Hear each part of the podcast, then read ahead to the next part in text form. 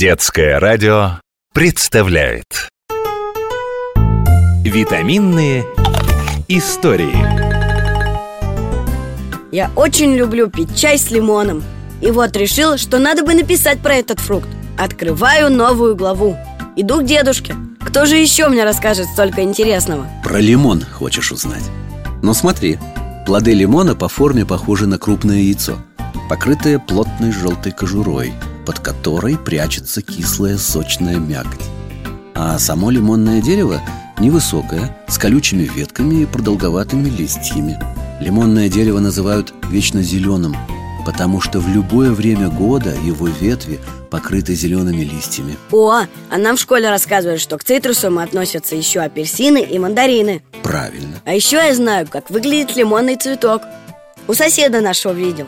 У него лимоны прямо дома в катках растут Цветы у лимона бывают или белого, или кремового цвета. А еще они очень душистые. Да, лимон можно вырастить в квартире или в теплице. Просто надо запомнить, что эти растения любят тепло, свет и влагу. И не смогут расти там, где сухой воздух и постоянные сквозняки. И не надо очень часто поливать их зимой. А вот летом надо следить, чтобы земля не была слишком сухой. Такс, ты не знаешь, откуда к нам пришел лимон? Конечно, знаю. Родиной лимона считается Восточная Индия и Индокитай. Там его выращивают как целебный фрукт Ведь в нем много витаминов. Например, лимон лечит многие заболевания кожи. Он незаменим, если человек заболел гриппом. Поможет этот плод избавиться и от головной боли. Ого!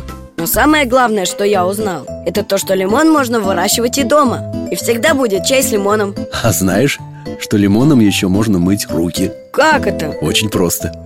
Вот ты делаешь уроки. У тебя руки в чернилах и красках. Даже после мыла следы остаются. Особенно гелевую ручку тяжело отмыть. Так ты возьми дольку лимона и потри эти пятна. Руки снова станут чистыми. Все, я решился. Надо выращивать лимон в квартире. Сколько от него пользы Дедушка, а ты мне поможешь? Конечно, помогу. Но мне кажется, что ты и сам теперь много знаешь. Скоро будешь отличным садоводом